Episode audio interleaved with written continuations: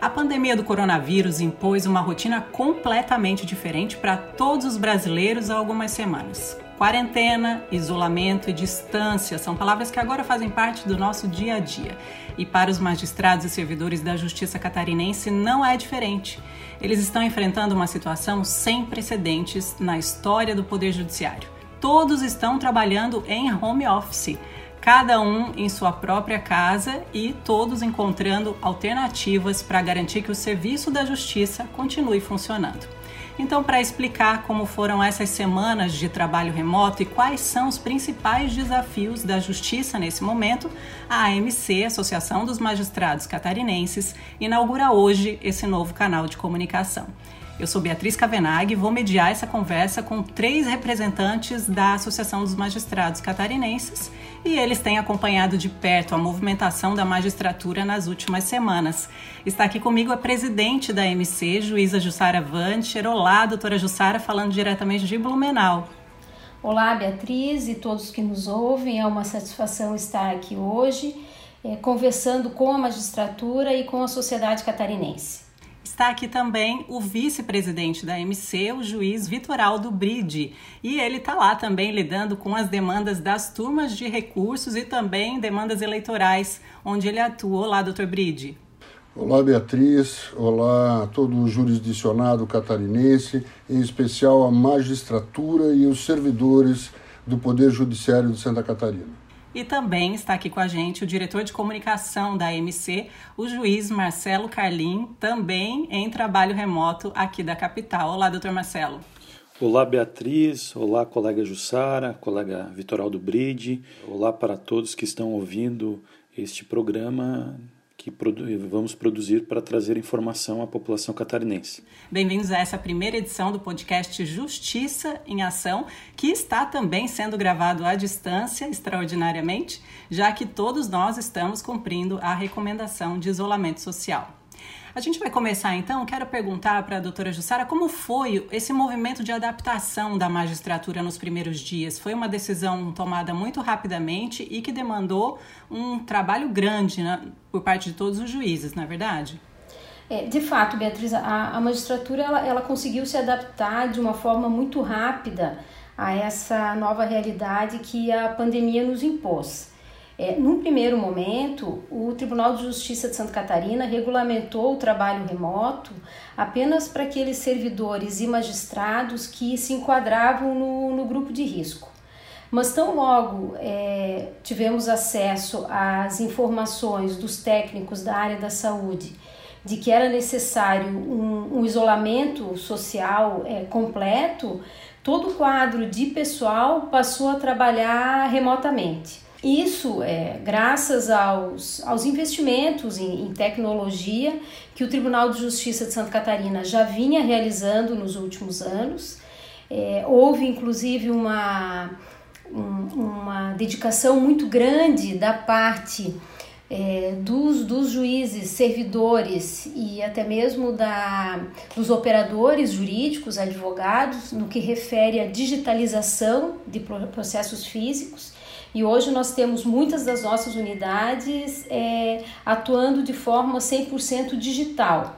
É, é claro que também foi necessário uma força-tarefa gigante do setor de tecnologia do Tribunal de Justiça, que conseguiu colocar em questão de, de horas é, centenas de servidores e juízes em trabalho remoto né, para que a justiça é, pudesse prestar o seu serviço de forma contínua, sem interrupção, como deve ser. Eu imagino como foi para a rotina dos juízes, doutor Bride, doutor Marcelo, de repente ter que instalar mesmo toda, todo o sistema tecnológico, tudo que é necessário para uma vara poder funcionar, né, para um serviço da justiça funcionar, ter que instalar tudo isso na casa de vocês. Foi assim? Todos nós, digo por mim, ao menos tive que fazer algumas improvisações na minha casa. Mas isso não resultou em prejuízo algum ao trabalho que vem sendo desenvolvido pela, pela segunda turma e pelo Tribunal Regional Eleitoral. Doutor Marcelo também está com o gabinete remoto montado em casa, é isso? Isso. Eh, Beatriz, o trabalho remoto né, para a magistratura ele já é uma realidade, né? É muito comum que o juiz já trabalhe de casa, né? A novidade foi que toda a equipe que trabalha com o juiz, ao mesmo tempo, eh, passou a trabalhar remoto, ou seja, todo, todo atendimento da unidade jurisdicional precisou ser feito por telefone, então a pessoa que vai fazer o atendimento precisou se adaptar. O juiz teve que estabelecer estratégias para manter uh, o contato com a equipe, passar as orientações à equipe. E o que é mais interessante é, é que audiências urgentes, né, especialmente dos juízes criminais, tiveram que ser feitas de forma remota, né? É, o, que, o que demandou bastante criatividade e adapta, capacidade de adaptação para que esses atos urgentes pudessem ser praticados e não houvesse a interrupção, do acesso à justiça, que é uma atividade essencial e necessária para toda a população.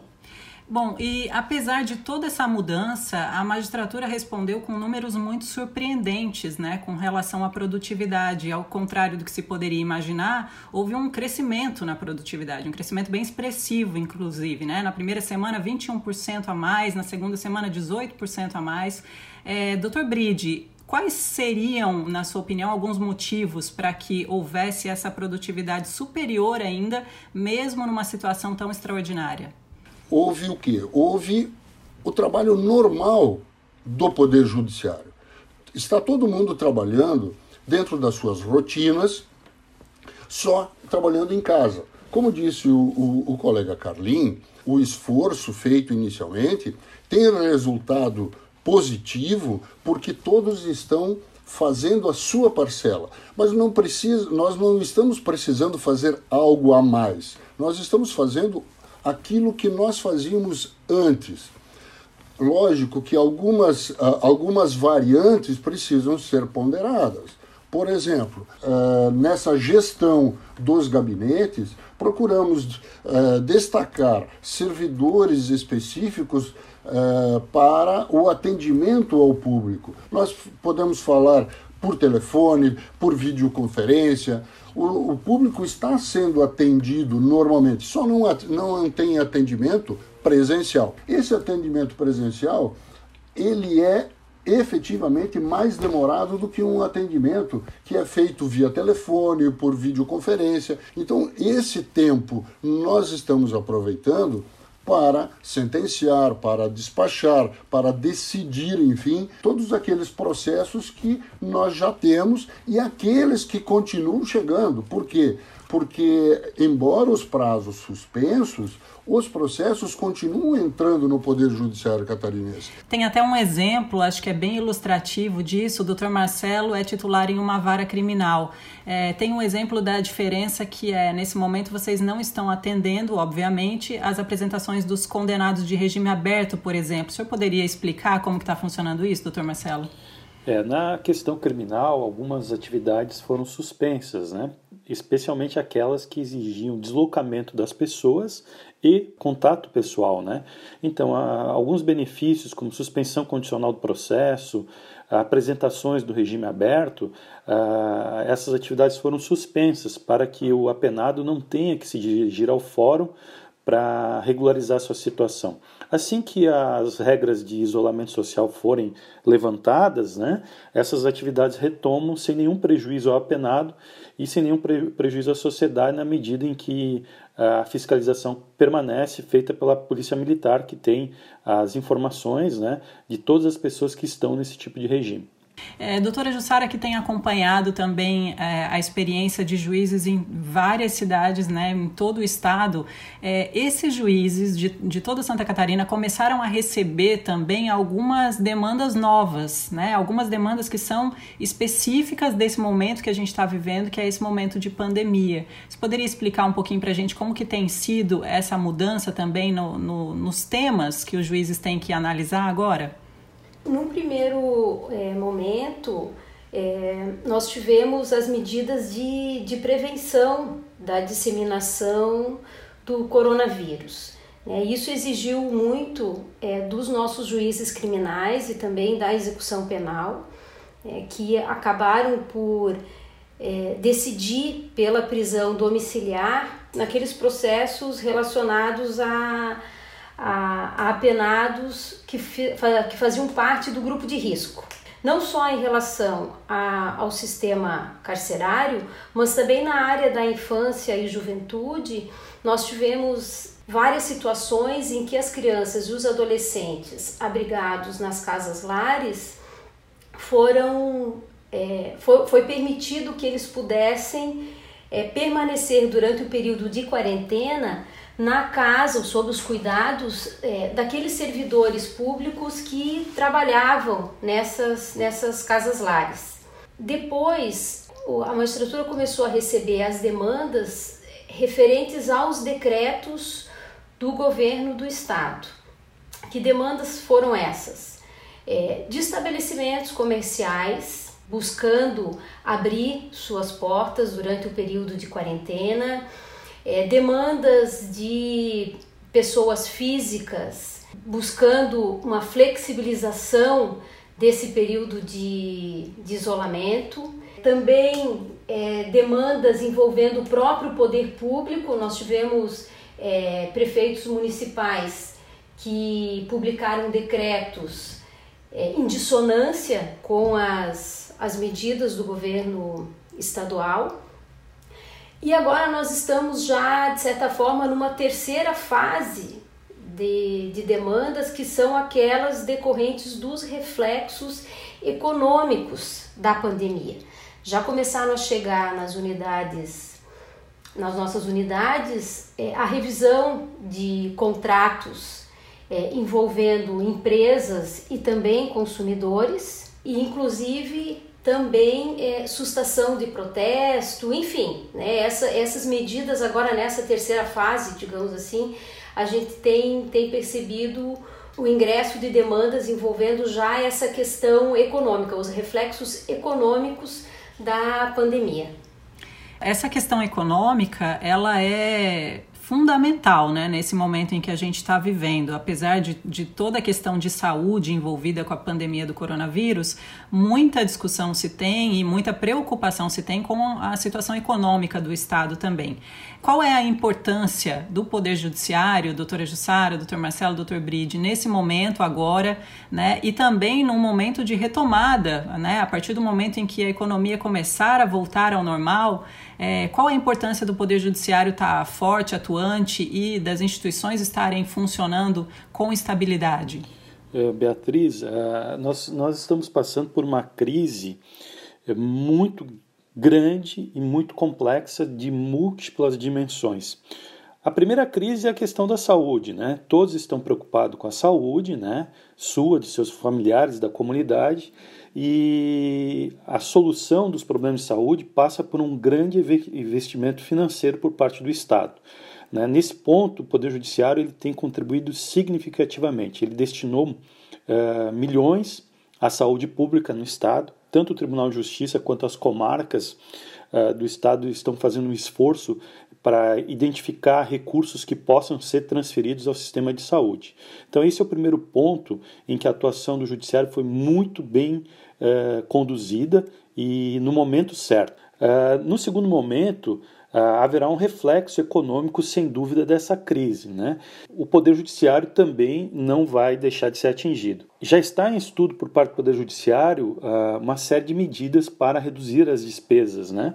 E eu tenho certeza que o Judiciário vai ter uma enorme capacidade de adaptação a, instituição vai encontrar ah, medidas adequadas para que o, o judiciário continue funcionando e funcionando adequadamente e também né, contribuindo para que a sociedade possa resolver também seus conflitos econômicos. Né? Certamente a, a atuação do juiz será muito relevante para equacionar esses conflitos sociais e econômicos que surgirão a partir dessa crise, que é uma crise única que estamos vivendo. É daí a importância também de toda a população compreender né, a importância da estabilidade das instituições e da, da necessidade de a gente compreender a importância dos serviços do Poder Judiciário nesse momento, né? É, o Poder Judiciário ele está sendo extremamente demandado durante essa, essa crise sanitária e, e ele terá um, um papel fundamental após vencida a pandemia, quando a gente for falar realmente na retomada da, da economia. Né? Com certeza, essa retomada de economia ela vai passar pelo Poder Judiciário, que terá que dar respostas rápidas e eficientes. Então, é, é fundamental que, que as instituições democráticas estejam fortalecidas e preparadas para essa retomada. Bom, para a gente encaminhar aqui para o final desse nosso primeiro podcast, eu quero agradecer a presença do Dr. Bride, Dr. Marcelo e doutora Jussara. É, primeiro dizer que é um prazer enorme poder inaugurar esse novo canal de comunicação. A sociedade precisa de um judiciário que funcione a pleno vapor, não só agora, nesse momento de crise, mas principalmente no retorno o enfraquecimento do judiciário vai fazer com que a sociedade sofra consequências, porque nós não poderemos apresentar os resultados uh, desejados por essa sociedade. Se agora nós precisamos ter cuidados com a nossa saúde e dos nossos Uh, dos nossos familiares e dos nossos amigos, nós precisamos também ter saúde para enfrentar depois os efeitos dessa pandemia. Muito obrigado pela possibilidade de participar desse novo canal. Nós aqui agradecemos a sua participação, Dr. Bride. Dr. Marcelo Carlim, diretor de comunicação da MC, sua despedida nesse nosso primeiro programa. Bom, primeiro obrigado, Beatriz, pela contribuição que você está fazendo. Né? Essa semana nós tivemos o, o Dia do Jornalista e mais do que nunca, mais do que nunca, nós precisamos de uma imprensa uh, independente, atuante, né, e que leve a informação de qualidade para a sociedade. Eu tenho falado sempre que nós estamos em, em isolamento social, mas sem indiferença social. Né? Uh, e nós, juízes, sabemos muito bem das necessidades da população catarinense. Né? Se há uma coisa que a carreira da magistratura é interessante, é que nós podemos percorrer todo esse estado de Santa Catarina e conhecemos muito bem a força do povo catarinense, a capacidade de adaptação e a capacidade de superação. Logo, todos estarão bem. Muito obrigado e um adeus a todos. Obrigada, doutor Marcelo. Doutora Jussara Vante, presidente da Associação dos Magistrados. Beatriz, foi uma, uma satisfação estar aqui hoje inaugurando esse canal. Né? E para a sociedade catarinense, eu gostaria de deixar a mensagem de que a magistratura tem ciência do seu papel constitucional e vai atuar de forma firme para cumprir a sua missão de dizer o direito, no caso concreto, e distribuir a justiça. É, com certeza nós enfrentaremos essa tormenta, essas dificuldades serão vencidas e nós escreveremos um novo capítulo da nossa história. Nós agradecemos também a você que esteve com a gente durante todo esse primeiro programa. Você pode ter mais informações sobre a ação da Magistratura de Santa Catarina no site www.amc.org.br e a associação está também nas redes sociais, no Facebook e no Twitter. Um abraço a todos e até a próxima.